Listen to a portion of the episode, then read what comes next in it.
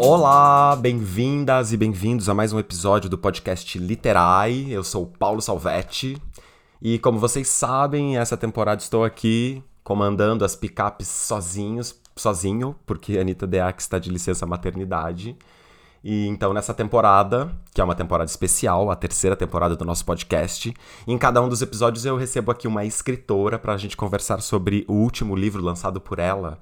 E a nossa convidada de hoje, especialíssima, é a Luísa Romão.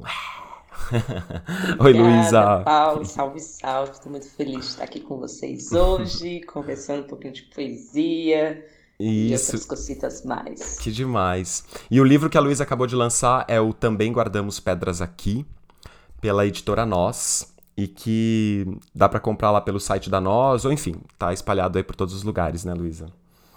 É, várias livrarias, comprem das pequenas livrarias, as livrarias independentes, inclusive é, tem livros autografados na Livraria Simples, na Livraria da Tarde, na Mandarina, então... Ah, que legal, você já lá, deixou uns é. autografados lá.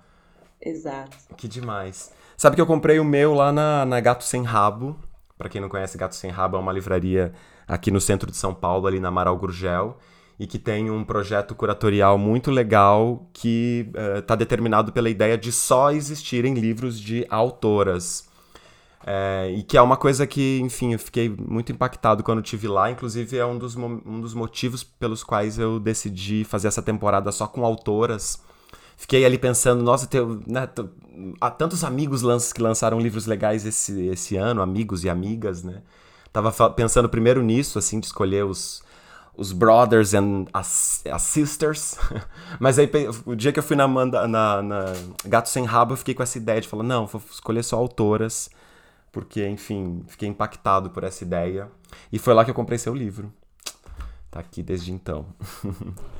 E adorei, adorei o livro. Enfim, vamos começar falando sobre ele. Eu sempre começo fazendo a mesma pergunta para as convidadas, Luísa, que é como você apresentaria o seu livro para alguém que ainda nunca ouviu falar dele? Bom, eu acho que o Também Guardamos Pedras Aqui é um grande acerto de conta com Homero.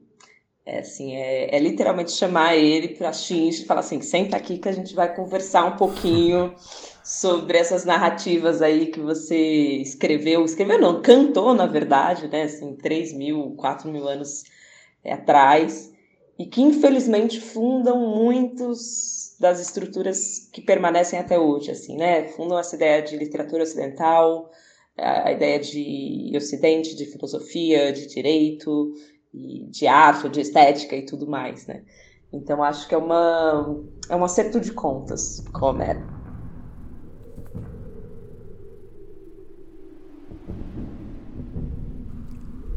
Ifigênia.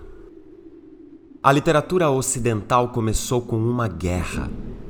Não a neblina das grandes cidades. Faz tempo que talvez ouço quase a literatura ocidental começou com um massacre. Isso você respira, como quem veleja. O livro permanece aberto, vê? É minha vez de contar a história. Esse pacto só sobraram pedras e rios sob o asfalto esse nevoeiro. Agora chamam de santuário o sêmen sobre os lábios seco. Antes da primeira letra, antes do primeiro grifo, alguém já implorava misericórdia. Estou pronta a canção. Também as crianças precisam dormir.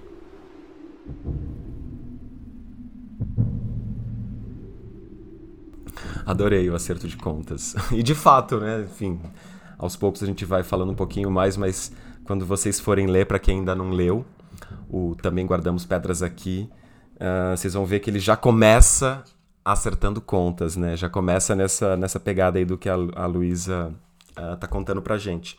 É, fala um pouquinho mais especificamente, Luísa, dessa, dessa relação aí com Homero, né? Você vai ser parte especificamente do, da Ilíada, né? Como é que foi? Como é que chegou nisso? Como, como, da onde surgiu essa ideia? Como que foi esse estudo? Conta um pouco pra gente. Bom, é, de forma geral, assim, né, eu sempre tive uma relação próxima com a literatura e a filosofia produzida, né, durante a Grécia Antiga, né, o meu pai, é, uma das formações dele é em filosofia, Então eu sempre cresci muito ouvindo mitologias, né, essas histórias que são super legais, legais assim, né, são terríveis, mas são super emocionantes, né, porque os deuses eles não são esses de, né, esse deus branco perfeito do catolicismo, né, assim, é são deuses que brigam, que tretam, que traem, é, são histórias geralmente muito emocionantes, né, e que permeiam muito da produção contemporânea também, né, algumas vezes de forma mais crítica, algumas vezes de forma mais celebratória. Depois disso eu fui fazer teatro e, né, assim, em geral, os cursos de teatro eles prestam muita referência, né, a Ésquilo, a Sófocles, a, a Eurípides, né? Então, depois disso eu fui ler muitos desses dramaturgos, né, que fundam aí uma certa tradição de teatro ocidental. E em determinado momento eu fui ler, uh, né, de fato, as duas epopeias homéricas, que é a Ilíada e a Odisseia. A Ilíada, gente, é a história da guerra de Troia, né? Assim, quando a gente ouve essa expressão, ah, entre gregos e troianos, né? Tipo, é essa história. Que, na verdade, conta-se que foi né, por um rapto de uma mulher, a Helena, mas a gente sabe que o que estava em jogo ali naquele momento era uh, o direito sobre um canal que ligava, né, assim, entre a Ásia, a África e a Europa, né? Troia uh, fica, na verdade, na Turquia, no que hoje é a Turquia, né? Então, o que está em jogo ali é esse acesso ao mar Mediterrâneo que ligaria os três continentes, né? Então, a gente tem uma encruzilhada, de fato, é, no meio do mar. Então, dá para a gente pensar a Guerra de Troia como é, essa disputa territorial mesmo, econômica, revestida ou que dá como justificativa um rapto amoroso de uma mulher. Então, você já tem aí também essa emergência do patriarcado. Então, eu fui ler Ilíada na virada de 2016 para 2017 e eu fiquei completamente atravessada, assim, porque é um livro muito violento. Assim, se a gente olha, sei lá, o Guernica do Picasso, fala, caramba, que, li, que, que pintura, que, né, que mural violento, você lê a Ilíada e é mais violento ainda, assim. É, de fato, morte atrás de morte, atrás de morte, atrás de morte, atrás de morte. E assim, as mortes mais violentas possíveis, né? Então, um dos poemas do livro, nem consigo dizê-lo, porque é um acúmulo da quantidade de verbos de barbárie e de violência ao outro que está presente, que constitui essa obra clássica, né? Então eu fiquei muito assim impactada e eu falei caramba, gente, é isso que funda a nossa literatura, é essa pedra fundamental é, é esse relato da barbárie, assim, é, a, a, literatura e a Grécia se erguem a partir de um massacre, né? E é um massacre que, que se repete através da história, né? E, e que forma essa necropolítica contemporânea que a gente vive hoje, né? Contra corpos femininos, feminizados, contra corpos racializados. E eu falei, puta, acho que eu vou tentar ler isso num lugar um pouco até meio aficionado, assim, né? Eu sou beleza, vou mergulhar nesse universo, então fui ler muito filosofia, outras poemas gregos mesmo, né, naquela época, Teogonia, Os Homens e os Dias, por aí vai, para compreender e tentar reler de, de forma crítica essa fundação aí da literatura e do pensamento ocidental. Que legal. Não, e, e eu achei incrível essa ideia, né, de... Você falou agora de, de pedra fundamental, essa ideia de como, de, em algum sentido, né, seu livro faz essa metáfora né, de pegar as duas pontas da, da, da história da literatura, quer dizer, agora você na ponta mais, mais próxima, né, mais contemporânea, e a Ilíada que está na ponta lá mais extrema, né, enquanto a, a literatura ainda, sei lá, você falou da escrita em 3 mil anos, a, a Guerra de Troia muitos anos antes, né? Em, em, você falou aí agora sobre, sobre essa ideia da, da Guerra de Troia, eu nem sabia se a, que a Guerra de Troia de fato era um, uma evidência, assim, porque em algum momento se pensou, né? Será que a Guerra de Troia de fato existiu? Enfim. É, ou se pensa até agora, né? Mas de fato, essa, é, pensando por essa justificativa aí do, do, das disputas territoriais faz todo sentido, né? Agora, pensar essa, essa obra, né, que é o seu livro, nesse caso, também guardamos pedras aqui, enquanto esse essa tentativa de juntar as duas pontas da, da literatura e aí perceber que né, desde o começo da literatura né, até agora, a literatura também carrega um, a fundação né, de, da, da, nossa, das nossas culturas. Né? Ia falar da nossa cultura, mas enfim, são várias, são múltiplas. E aí acho que quando você começa dizendo isso, que se propõe a fazer isso como um grande acerto de contas com Homero, Isso é muito forte no livro, né? Porque tem de fato essa, essa urgência de colocar limpo, né? Que a literatura de algum modo também é responsável pela formação de uma série de paradigmas, né? Que estão ainda absolutamente impregnados na nossa cultura, que, que são a nossa cultura, né? E que de algum modo a gente precisa começar a, a desconstruir né, re, para reconstruir um, um, novo, um novo padrão, um novo modo, novos, novas formas né, em que essa violência talvez não, não se expresse da, na, na, na mesma potência. E me parece que é isso o seu livro, né? É essa tentativa de demonstrar a construção por uma estratégia de desconstrução, talvez. É, acho que tem isso, assim, eu acho que é um movimento que a gente vê muito, né, né, a gente tem acompanhado em várias insurgências pensando aqui né, em Latinoamérica, que é essa revisão dos monumentos, né? Quem são esses monumentos que estão nas cidades, que estão sendo exaltados é, na política, até nas universidades, né? Assim, e como eles contam também a história dessa violência, né? Assim, como isso você fala, né? De certa forma, a literatura também compactua e monumentaliza certas posições de poder, e, certas identidades e tudo mais. Uhum. E de fato, né, o, a Ilíada. Bom, eu li, eu li a Ilíada há muito tempo. Eu até voltei a dar uma olhada agora, antes da nossa conversa, mas assim, não, nem, nem me atrevi a, a ler toda. É uma grande missão, né, ler uma obra dessas, porque, enfim, tem ali um monte de questões em jogo, né. Mas, de fato, né, a Ilíada é uma história que, na minha, na minha percepção anterior, antes de ler o seu livro, é, e claro, eu sou professor de literatura também, então estou sempre pensando nesses clássicos como parâmetros para pensar outras obras, né, desdobramentos ou bases para surgimento de coisas, né, a epopeia e as formas mesmo, né, as formas clássicas. Mas assim, eu na verdade pensava a, a Ilíada como uma obra violenta, mas uma obra violenta como uma obra violenta qualquer, como outras tantas são. Mas lendo seu livro, eu me dei conta de uma qualidade de violência, que é essa violência da fundação, né? essa violência que uh, determina uma série de outras violências, a violência estrutural, né? que estrutura, por exemplo, uh, o patriarcado e toda a barbárie né? que o patriarcado determina né? institui e que nos acompanha até hoje. Né? Então fiquei pensando que tem aqui um, uma, uma potência né, nesse revisionismo que você propõe fazer, que é ao mesmo tempo uma, uma coisa. Um, também é um monumento literário nesse sentido, seu livro, porque ele, ele, é, um, ele é um alerta, né? ele é um grito, ele, ele tem uma estridência, assim, né? nesse sentido de pensar que esse modo de olhar né, para essa tradição e para essas coisas não pode ser um modo é, inocente de quem só admira, né, de quem fica lá olhando a Mona Lisa no Louvre e pensando, ó, oh, que beleza. Não dá para a gente ficar nessa inocência, né, na, na, fruição da própria arte, né, como, como não dá em relação às outras coisas. Se a gente está num momento de transformação, de, de revisão de paradigmas, né, é, esse exercício de, de pensar as bases, né, o que fundamenta a nossa cultura, é fundamental, né, Luísa? Acho que isso tem bastante a ver com a própria ideia de decolonizar, talvez. Não sei se você acha isso. Com certeza. É, é assim, porque o estrago foi feito, né? Assim, a gente exato, vive exato. já nesse mundo, né? Então acho que é, tentar entendê-lo de uma forma crítica para transformá-lo, né? Assim, é, isso, fazer esse acerto de conta com essas estruturas todas, né, numa perspectiva também de sonhar um outro mundo, acho que é uma tarefa aí para o nosso tempo. para as corajosas poetas Sim, e, exato.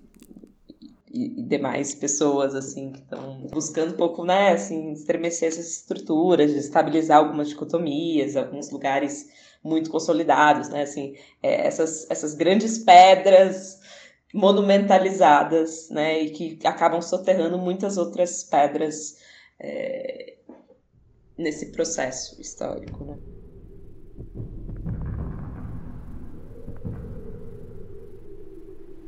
Ulisses. Nada como contar uma boa história, se apaixonar pela dor e manter a camisa limpa. Uma legião de fãs para te honrar. Olha ele, o grandioso, Olha ele, as façanhas.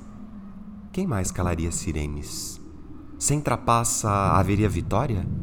No jornal falam de acordos e estado de exceção.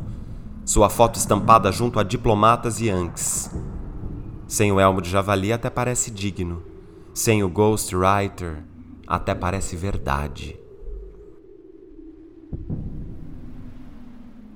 Bom, até conversei com a Luísa um pouco sobre isso quando eu estava falando sobre o livro dela e fiz o convite para o podcast. Porque, assim, eu, eu, na verdade, sou um cara muito próximo dos romances, assim. Na verdade, eu sou um, um, leitor voraz de romances. Eu leio outras coisas, obviamente, que a gente curioso lê, né? Mas eu sempre me sinto um, um leitor... Uh, um leitor técnico, um bom leitor mesmo nesse sentido é, do trabalho mesmo literário, né? Em relação aos romances. Então a minha tendência era de, de chamar aqui para essa temporada só romancistas, porque enfim, é, é com que eu trabalho. Eu também trabalho com. faço leitura crítica de romance, então assim, eu sou muito mais afiado para ler romances, eu me sinto mais é, capaz, né? Nesse sentido técnico, eu digo. Mas quando eu li o seu livro, me, primeiro que eu tive essa, essa provocação, assim, que me mexeu imediatamente. Eu já acompanhava a sua, sua escrita antes e também já tinha é, recebido esse impacto, mas quando eu vi aqui é, esses poemas, eu fiquei pá, mexido e também eu vi um trabalho aqui, uma, uma qualidade de trabalho poético que me instigou assim. Em geral eu leio poesia também, sou curioso para isso, mas não fico pensando tanto sobre esse trabalho porque o fato de eu não escrever poesia talvez não me distancie um pouco de pensar assim tecnicamente. Mas no seu livro eu tive essa questão, assim. E aí, quando a gente foi trocar uma ideia, você me falou sobre essa coisa, né? De. Sobre como o seu livro também tem essa narratividade, né? Então, queria que você contasse um pouco como é que foi esse, esse processo no, do ponto de vista da composição mesmo. Dessa própria armação ali, tem uma, uma armação narrativa também, que não é uma armação narrativa correlata da Ilíada, embora esteja conectada, mas tem uma nova, uma nova possibilidade, né, de narrativa. Então, essa poesia nesse, nesse campo também híbrido, talvez Uh, em função dessa narrativa aí, queria que você falasse um pouco desse procedimento. Claro, eu, eu também sou aficionada, assim, apaixonada por romances, Paulo. Eu sou a pessoa que lê é. muito mais prosa do que poesia. Ai, meu Deus! Mas é verdade, assim, eu, eu amo romance. Amo, eu amo, amo romances amo. sequenciais, tipo Helena Ferrante, que são quatro livros, assim, esses romances de mil páginas no final das Amo. Meu Deus, assim, às vezes eu acordo de manhã e penso assim, será que eu li mesmo a tetralogia só para eu poder fingir que não leio e poder ler tudo de novo, porque é, é tão maravilhoso, né? Sou apaixonado por, pela Helena Ferrante. É, é. Então é algo que me atravessa muito, assim, sabe? Essa, a narrativa, o gênero épico, assim, nesse lugar, né, dos, dos gêneros puros, épica, lírica, dramática. Eu, sou, eu, eu gosto muito de ler prosa e gosto muito de obras que têm essa narrativa mais épica, digamos assim, né? Épica narrativa. É, então, eu acho que isso contamina muito a minha produção poética. Então, até o Sangria, que é meu livro anterior, já tinha não uma ideia de uma história, que nem está no Pedras, né, mas já tinha uma composição de 28 poemas que vão narrar a ideia de Brasil. Óbvio que de uma forma ali mais fragmentária, menos causal, talvez, do que no Pedras, mas já é algo presente, assim. Eu, eu gosto muito de pensar o, a, o livro de poesia como, como um projeto, sabe? Assim, como essas pontas que você começa num poema e termina em outro, que é um pouco diferente às vezes de uma lírica mais puxada para lírica, digamos assim, para o poema mais puxado para o lírico, que já se basta em si mesmo, né? Assim, um poema que se acaba enquanto unidade formal. Mas eu, eu gosto muito de pensar a composição do livro como esse projeto. E acho que no Pedras, por estar todo o tempo dialogando com Homero, era inevitável que tivesse essa linha épica costurando os poemas, né? Até porque eu estou falando das personagens.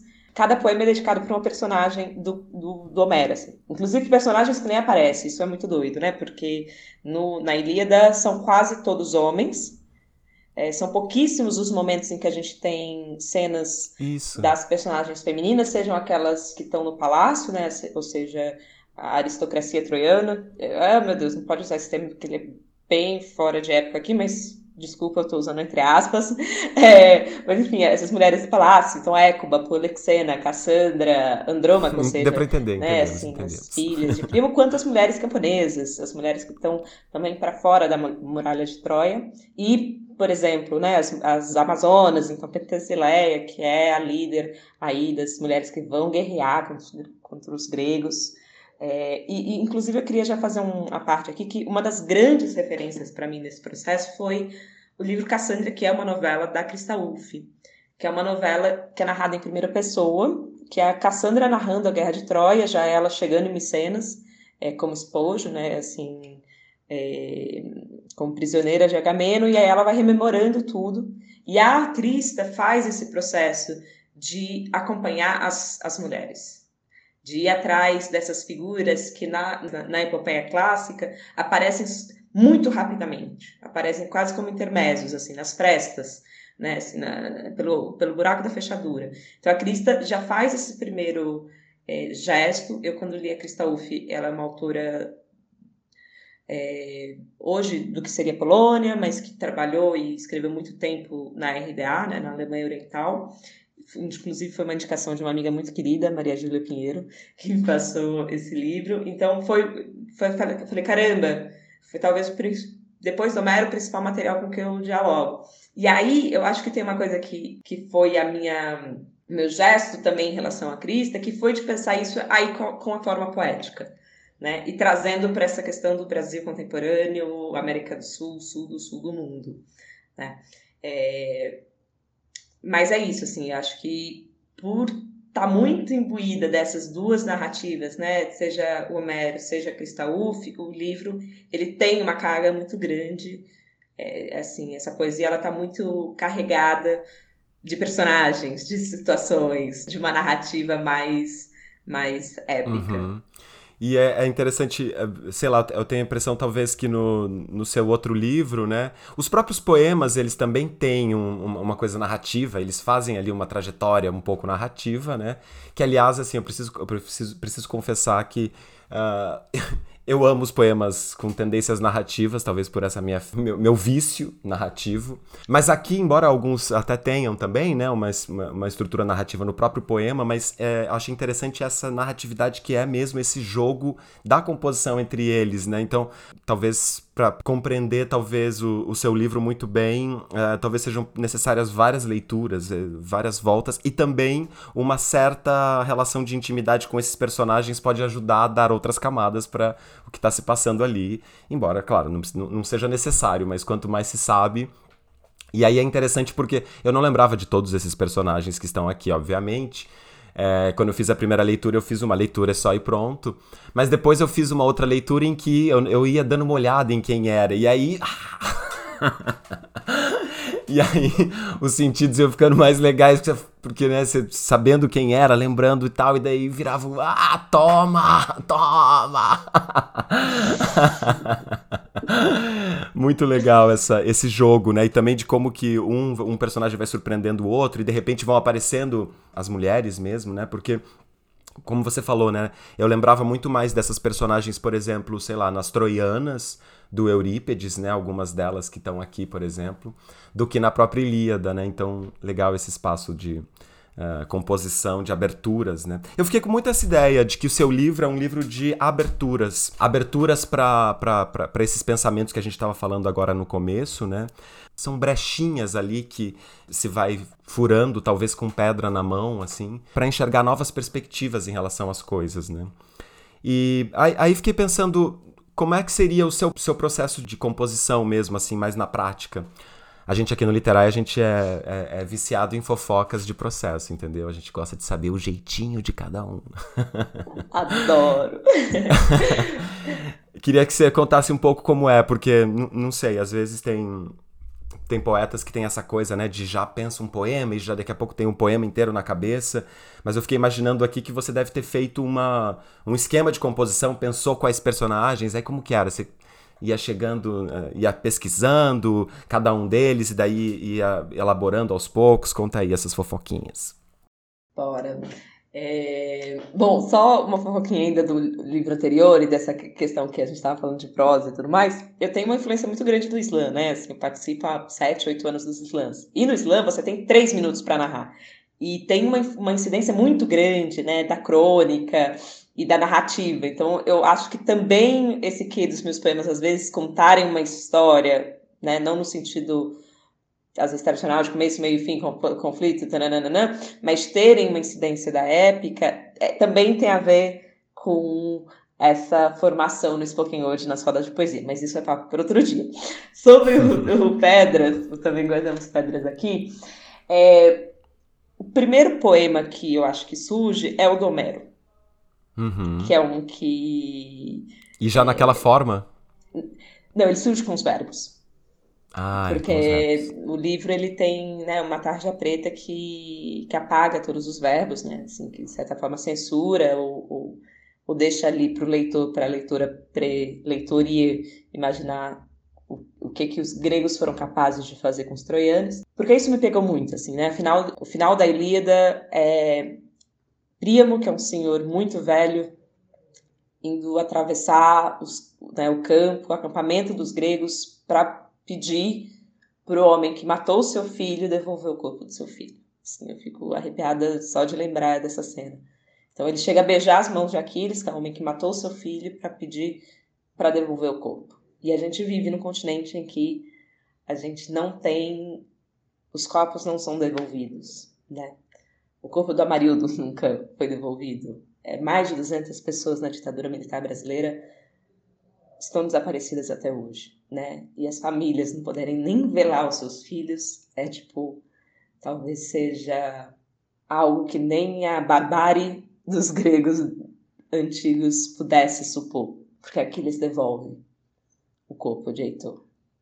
E aí a narrativa termina dando também para a gente a oportunidade do luto.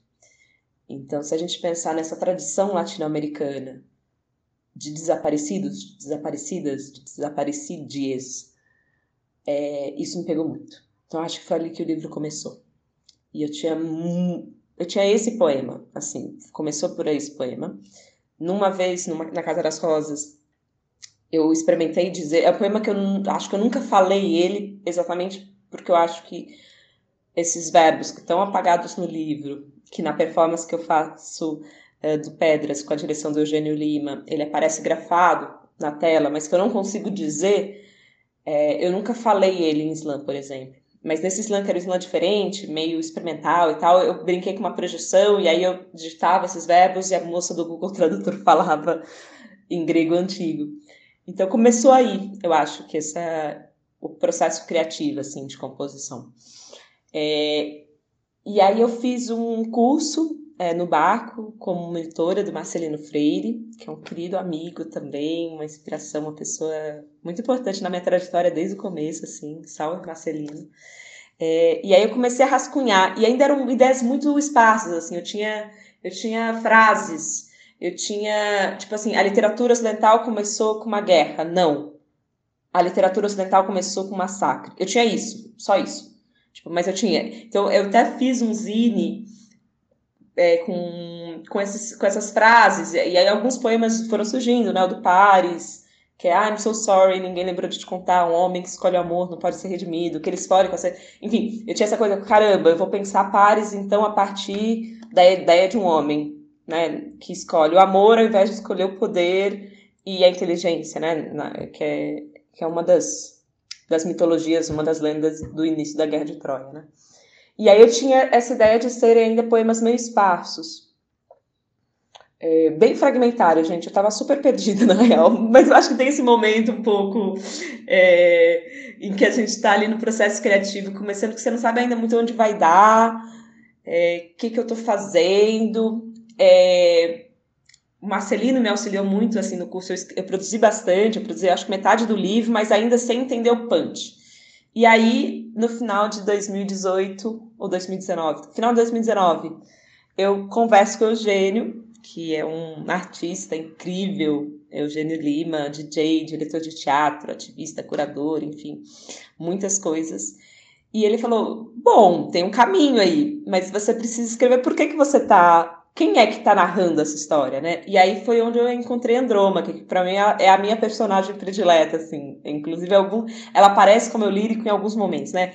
A, a própria voz, eu acho que dá...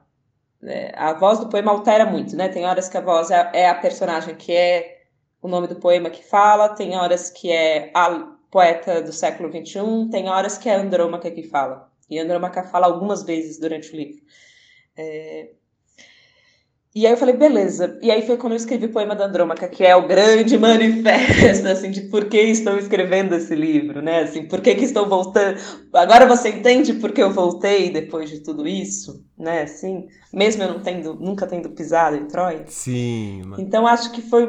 É isso, assim, essas conversas com os colegas, as colegas ali da, da turma do Marcelino, com o, Eugênio Lima, me ajudou muito. E aí eu fui para a Grécia. Tem esse momento também, antes da pandemia, começo de 2020. Eu vou e fico 20 dias é, para visitar esses sítios arqueológicos, visitar esses, esse monumento. Falei, beleza, já que a gente vai comprar essa briga, vamos, vamos pisar nesse, nesse território. Assim. E aí, inclusive, fico presa num, num sítio arqueológico. Essa história é ótima, adoro contar. É, eu fui visitar uns santuários que ficam é, na base do Monte Olimpo.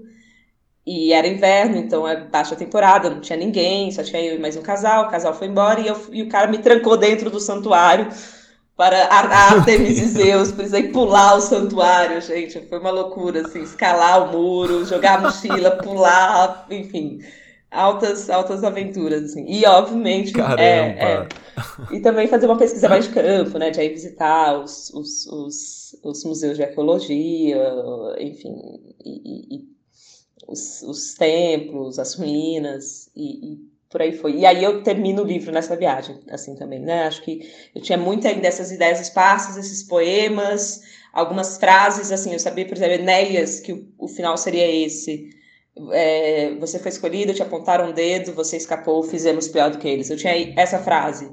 De Heitor eu tinha, você era mais parecido com o Carneiro. Então, tipo, tinha alguns personagens que eu tinha uma ideia de como eu ia abordar, ou uma frase, ou uma estrofe, e aí durante a viagem eu fui uh, compondo mais. E aí voltei, depois desses 20 dias de pesquisa lá, e aí eu terminei um livro, um, em um mês, assim, o livro. Que aí foi tipo, agora vamos Aí vem a parte mais, talvez, de encenadora teatral, sabe? Essa cena a gente coloca aqui, esse workshop a gente tira, esse daqui a gente apaga a luz, entra fulano de tal em cena, sai. Enfim, aí foi essa parte mais de composição da obra como um todo. É... Não sei se eu respondi, mas é isso. Sim, sim, ótimo. Não, tô adorando aqui. Uh, eu também eu, eu, gosto de. Eu amo essa parte também da. Eu chamo geralmente a parte de montagem, que também é uma coisa meio. Me parece com essa imagem do cinema também, né? De ir lá fazer essa montagem do. Que você vai escolhendo, né? Que lugar você põe, o que vendo os jogos de.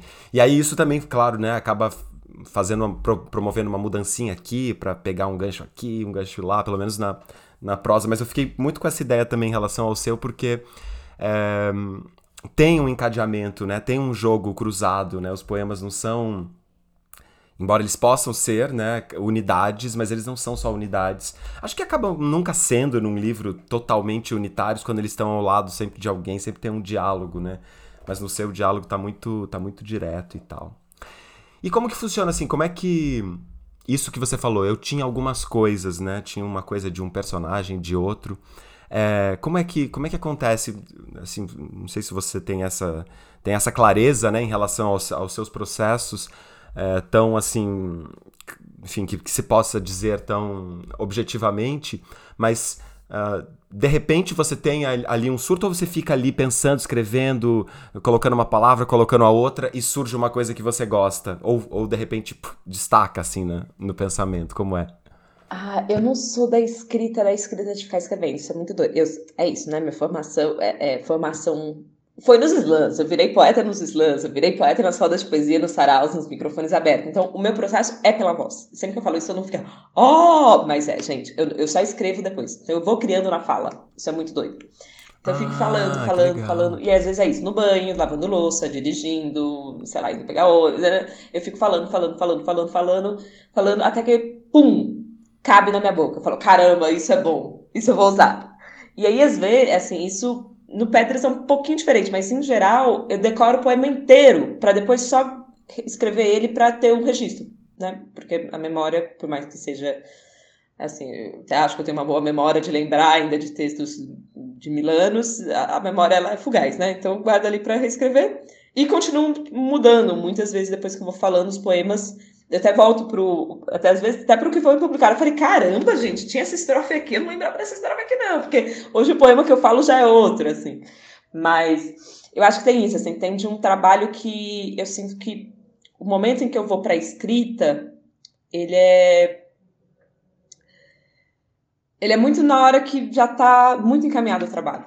Seja de eu ter ficado falando poema, seja de eu ficar ensaiando, ensaiando, ensaiando, assim, eu, é, é o chutar para o gol, sabe? Assim, toda a construção da jogada, seja do tiro de meta, que passou para o lateral esquerdo, que trabalhou no meio campo, que driblou, que, que fez um passe longo para outro lado, e que entrou, e que adentrou, que cruzou, por bola na área. Tipo assim, o momento que eu vou escrever, de fato, é o momento que é a cabeçada para o gol. Mas todo esse trabalho anterior, é, de construção da jogada, digamos assim, de construção do poema, ele é, ele é pelo corpo, assim, seja falando em voz alta, seja pirando mesmo, assim, sabe? Batendo cabeça, tipo, é isso, é isso, é isso, aquilo, aquilo outro, e é um filme, e eu fico pensando, puta, o que, que eu quero com esse poema? Eu quero a, a, essa ótica, então tá. Às vezes, eu até escrevo muitas vezes a mesma versão, assim, mas é doido que não é que eu sento com o Word aberto para escrever. O Marcelino falava isso, sentem com o Word, abre um Word novo. Eu não consigo, eu fico às vezes nos caderninhos, tipo, risco a mesma frase. Aí tento a mesma estrofe de outro jeito. E às vezes durante uma aula que eu não estou muito conectada, ou às vezes durante uma viagem, sabe assim, tipo, de ônibus meio longa, eu fico ali reescrevendo, escrevendo, escrevendo. Então, eu sinto esse momento de sentar com as 10 para finalizar o poema, ele é, é, muito rápido, breve e preciso, assim, é, é, no final mesmo. Eu sinto que eu fico brigando e ali entendendo com o poema e com a estrofe ou com o verso durante o resto do dia. E é doido, porque eu fico, às vezes, eu fico, Luísa, você precisa sentar para escrever. Aí eu fico, não, eu não sou essa pessoa que senta para escrever, assim, eu sou a pessoa que fica o dia inteiro ou com os caderninhos, assim. E é, é curioso que geralmente meus cadernos têm da capa para a última página é o importante e da última página para capa, no sentido do verso, é o processo criativo. Então, que às vezes, sei lá, estou numa palestra que eu não eu começo. A literatura ocidental começou com massacre. Não. A literatura Ocidente a literatura. Aí eu fico tentando várias vezes formar a mesma frase de várias formas e por aí vai. Que demais. Você sabe que uma, uma vez eu participei de um. Uma vez eu, eu, participei de convidado de um outro podcast. Tinha uma poeta também que estava falando. E aí ela me falou uma coisa que fiquei. Ela falou uma coisa que fiquei. que ficou marcada assim na minha cabeça, que ela me disse assim. Ela me disse, não, ela disse no podcast, né? Que os poemas dela estavam prontos quando ela escrevia no papel. E eu fiquei assim, o quê? What? Porque imagina, eu sou super desse, sabe? Que escreve a palavra, apaga a palavra, coloca outra palavra, não sei o que, daí escreve não sei o que, daí escreve de novo, daí reescreve, daí reescreve, reescreve. Sempre na, ali no Word, no Word é Word aberto. E quando, enfim, eu fiquei com essa ideia, eu, pensei, puxa, a poesia tem uma coisa mesmo muito louca, né? Na, na, na relação de composição. É outro espaço, é outra, é outra, estratégia. Aí passou um tempo, sei lá, escutei de novo uma música da, da Alice Brandão, aquela Zé do Caroço, não sei se sabe qual é. E aí eu tava aprendendo a tocar no violão, tava cantando, fiquei com essa música na minha cabeça, e daí comecei a, a escutar Alice Brandão contando coisas. E aí um dia Alice Brandão tava falando num, sobre essa música, como é que foi o processo de criação dessa música, e ela falou isso também, ela falou assim, eu, eu, eu escutei essa música, tava inteira na minha cabeça, e eu, eu gravava na fita, porque ela não sabia tocar violão nem nada, eu acho melódico, e ela gravou, e aí eu pensei assim, caramba, mas meu, como... e aí ela ainda falou assim que é, Deus entregava pronta pra ela, e eu fiquei pensando, ai Deus, meu Deus. mas eu fiquei com essa, com essa pira. Mas quando eu li o seu livro, eu jamais imaginaria que você. Porque o seu livro tem essa elaboração da, da, da, da escolha da palavra, a palavra que é outra palavra, que tá co coordenada com outra palavra, ou tá em choque com. Enfim, dá pra ver muito essa composição, né? Na, esses jogos aqui de palavras. E eu ficava pensando, né, quando agora pensando sobre o seu processo de composição, eu pensaria, obviamente, que você ficaria ali com a palavra, com, com papel e riscando e tal. Muito louco saber isso, que os processos de escrita são tão diversos quanto ah, nós somos, né? Porque é isso, você fica ali então falando, falando e só depois você anota, né? Que loucura. Não, é, e tem uma coisa que é doida, que às vezes, sei lá, é drômaca, então, e aí tem uma coisa meio de, né, de quem é atriz e tal, que aí eu fico, tipo, de repente eu tô quase ensaiando, assim, sabe? Tipo, um lugar, tipo, então já que a voz do lírico é essa, Eu vou experimentar falar como se fosse uhum. seu lírico mesmo. Então, vamos lá. Se é, se eu tô falando com pares de um lugar irônico, eu, eu, adorar, eu adoro fazer poema para pares. Ou de aqueles que é, oh yeah, meu amor, eu aceito. Oh yeah, eu digo sim. Sabe, tipo, eu fico pirando, assim. Eu adorei o oh yeah, oh yeah. Enfim, mas é óbvio. E você sabe é. que eu, eu acho que tem a ver, né, enfim, essa coisa do... A nossa relação com o teatro, né, enfim, eu tenho essa relação, a Luísa também. É, inclusive, a gente até teve uns cruzamentos de, de, de, turmas comuns, né? Eu fiz uma peça com uma galera que a Luísa também tinha feito um trabalho antes com eles, né? O pessoal da, do Teatro Ato Reverso. E eu acho que tem. Eu, eu também tive uma coisa quando eu estava escrevendo meu romance. Agora até, até tô com um pouco menos com isso, até com dificuldade de achar esse ponto no romance que eu tô escrevendo novo. Mas no, no, no meu primeiro romance, é, eu demorei também para achar essa narradora, mas quando eu achei, eu escutava ela o tempo todo contando. Então eu ficava lendo, eu ficava, não, não, não. Eu sabia que aquela palavra não cabia na voz dela que estava na minha cabeça, porque não era uma voz que eu fazia, porque não era minha, mas era uma voz que eu criei. E aí eu tinha toda uma estratégia de acessar essa voz que tinha uma trilha sonora e não sei o quê. Mas acho que também tem essa coisa meio da, da encenação, né? De ver acontecendo, de ouvir e tal, muito.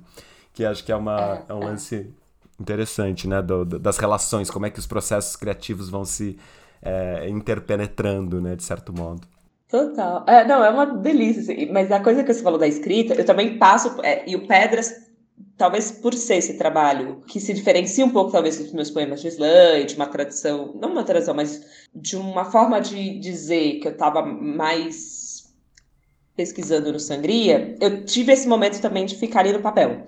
Tipo, tipo, sei lá, ainda que eu acho que era uma, uma construção sintáxica que eu usava muito. Uhum. Então, depois de ler a obra como um todo, eu falava, caramba, essa forma de, de construir a frase eu uso umas cinco vezes, então eu vou mudar em três, pelo menos. Ou tipo, ah, essa palavra eu vou, vou achar de outra forma. Então, também teve esse momento de voltar uhum. e ficar ali no tete a tete com a palavra escrita, assim, sabe? É, e de reescrever e tudo mais. Mas é isso, eu, adoro ficar brincando com as vozes dos personagens. Adoro. E muito legal também, uma outra, uma outra coisa que acho que é, tem tudo a ver né, com isso que a gente estava conversando no começo, né? De o seu livro ser, de certo modo, esse, essa junção das duas pontas da literatura, ainda mais nesse momento que ele está tão recente, né? É, quer dizer, do começo e o agora, né? E ao mesmo tempo tem essa coisa da tradição oral, então, né? Porque, enfim, a Ilíada é um poema da tradição oral que, né, depois foi anotado, sei lá, a gente nem sabe com certeza se existiu Homero de fato, né? Se, se Homero é uma entidade anotadora dividida em um monte de, de pessoas aí. É, e tem essa coisa, então, da sua, né? Tanto da tradição do Islã, né? Que é, que é, um, é o lugar de onde você começa, né, e, que está ainda, obviamente, mas também essa, essa, o que o Islã te proporciona enquanto composição, porque então a sua, o seu processo também é oral em primeiro momento, né? Que louco. É, e foi doido porque, por exemplo, o poema da Andrômaca para mim, né, é, ele termina a performance é, do, do Também Guardamos Pedras aqui, que é um, virou um vídeo poema, ainda não está disponível no YouTube, gente, mas em algum momento vai entrar. A gente fez uma exibição breve, agora está em alguns é, concorrendo a alguns festivais e tal. Mas é um poema que ele. Ah, por isso que não é... tá. Eu até eu vi que tinha feito e fiquei procurando agora esses dias e não, vi que não tava mais é, mesmo. É, porque. Acho que na verdade eu vi numa entrevista, alguma entrevista, alguém comentando, uma, uma matéria, sei lá, e procurei e não achei. Em algum momento veremos, é, então, de é, novo, por aí. Tomara que role também uma circular e, e, por aí vai. Mas, enfim, é, o poema da Andrômaca, ele aconteceu para mim no dia que a gente gravou. É muito doido isso, porque por mais que eu já tivesse criado ele, né, ele, ele é muito métrico, assim, ele, eu acho que dos poemas do livro é o que talvez tenha a, a, palavra falada, tenha mais rastros da palavra falada, né, assim, ele tem um flow muito marcado, e aí, no dia que a gente gravou, esse poema aconteceu no meu corpo, assim, foi tipo, foi pá, entendeu, assim, aí você vê de fato que é quando o poema, talvez, para mim, é onde o poema acontece, porque uma coisa é o texto escrito, e quando ele aconteceu na voz, eu falei, caramba, aqui aconteceu a obra, a obra, sabe assim, na, em toda a sua potência. É óbvio que eu espero que ele tenha potência também no texto escrito e, e, e tudo mais. Mas para mim, se você perguntar onde, onde estava o poema, foi nesse dia, assim. Foi essa apresentação. Que talvez até quando você veja em vídeo não seja mais, porque aí já entra a coisa performance, da reprodução, reprodutibilidade do vídeo, do registro, do documento. Mas é doido isso, assim, onde começa o poema, onde termina o poema.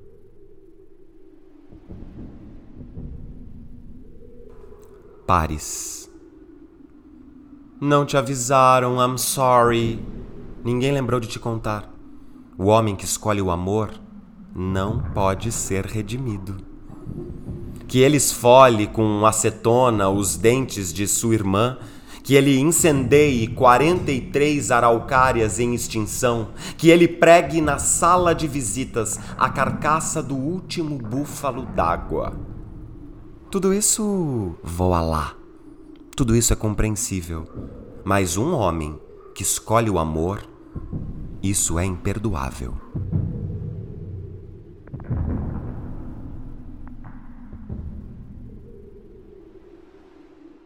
Não, eu quero, eu quero até encerrar aqui, que a gente está indo para o fim, é, pensando. Eu, eu tinha pensado exatamente isso aqui no, ao ler o seu livro. Claro, agora você falando coisas fica ainda muito mais evidente. Mas essa ideia que eu tinha pensado, né, das aberturas, de como eu acho que esse é um livro sobre abrir, né, é um livro que fala sobre a abertura da ideia de livro, da ideia de literatura, da ideia da história, mas também da ideia desses da, desses meandros estruturais aí do patriarcado, do machismo, das violências, das disputas né, entre grupos, entre territórios e tal. Também eu fiquei pensando que a sua literatura, eu nem sei se a sua literatura é uma literatura, se a gente pode chamá-la só de literatura, se literatura não é uma coisa que constrange né, o que você faz, porque por mais que tenha um projeto tão diferente aqui de linguagem, de estrutura nesse seu livro, mesmo assim, quando eu li, eu li escutando a sua voz. Eu sei a sua voz, eu sei o seu o encadeamento que. Então, quer dizer, eu sei. E, e claro, estou falando da minha experiência particular, porque também já acompanhei mais coisas do seu trabalho. Mas eu imagino que o seu trabalho tem essa, tem essa possibilidade, né? De ir além da literatura. Então, eu até pensei em chamar esse episódio aqui de literatura e fratura. Também guardamos pedras aqui, porque eu fiquei imaginando isso, o seu trabalho poético, como um trabalho que fratura coisas, fratura a, a, a Ilíada, fratura o Homero, fratura a história, fratura a literatura também, mas não só a história da literatura, mas fratura porque vai para além, né? Quer dizer, você tá, quando, quando você faz esse vídeo esse vídeo performance que eu não assisti ainda, mas tô louco para ver. É, isso também é tirar, essa, é fraturar essa, essa, esse poema que está na, na página, né? E criando ali um outro campo para ele existir. Assim como você também tinha feito no, no Sangria, e também que é o que acontece no, no Islã, né? Quer dizer, quando a gente vê ali você falando, quer dizer, tem um poema, mas tem mais que um poema nesse sentido do, da, do, do, poema constrangido na, na, na página, né? Na, é, é, outra coisa, é outra, é outra abertura. É, isso é, é, acho muito lindo ah, no seu muito trabalho. Muito obrigada, Luísa. Paulo. Nossa, muito, muito obrigada por, por essa leitura é, e pelo convite, pela troca, pela, pelo papo hoje. Foi uma delícia estar aqui com você. Eu também adorei. E, gente, então procurem por aí também guardamos Pedras Aqui, da Luísa Romão. É um livro para. Além de ser um livro belíssimo, que tem uma capa incrível, ele é, já é uma obra uh, só de pegar na mão, assim. Mas é um livro desses para a gente ter do lado e ficar lendo um pouquinho e depois lendo de novo e repensando e lendo, e daí escuta o podcast e lê mais um pouco. E eu sugiro essa, essa, esse trabalho e retrabalho aí na companhia da Luísa, porque eu gostei muito e acho que tem muita força aqui. E, e, e é isso, né? Muita coisa que a gente precisa uh, ficar. Eu acho que tem, tem, muita ideia aqui, tem muita coisa. A gente acabou nem falando uh, tão especificamente sobre as questões temáticas, porque, enfim, tô, tô, eu sempre penso que o, o espaço aqui do literário é um espaço mais da gente pensar sobre a composição em si. Mas, para além disso, tem toda uma discussão aqui das questões, enfim, da, do, do machismo, do patriarcado, como a gente já esboçou, que eu acho que são discussões dessas mesmo para a gente ter ali na cabeceira da cama e ficar isso precisa ficar, né, remoendo, remoendo, porque esses é, talvez sejam caminhos únicos de nós também fraturarmos, né, todo esse sistema, toda essa máquina que está aí é, feita para, enfim, para isso continuar e a gente não pode deixar, eu acho que é isso. Comprem, também guardamos pedras aqui. Valeu, Luísa, grande beijo. Obrigado para todo mundo que acompanhou até aqui. Ajude a gente a divulgar esse episódio. Para quem não conheceu os outros episódios dessa temporada ainda, tem também um episódio com a Natália Zucala, outro com a Vanessa Vascolto. E daqui 15 dias tem mais, porque essa temporada é quinzenal. Grande beijo, me sigam lá no Instagram, mandem mensagens é POL Salvete. Passa seu Instagram também, Luísa. O meu é Luísa Underline Romão, tem no YouTube, mas principalmente no Instagram, alguns vídeos no GTV. Eu espero encontrar vocês lá. Ok. E a Anitta Deac também não está aqui nessa temporada com a gente, mas está lá no Instagram fazendo seus stories, falando de literatura e outras coisas mais. Anitta Deac Zero também acompanhem por lá. Beijos, até mais, tchau, tchau.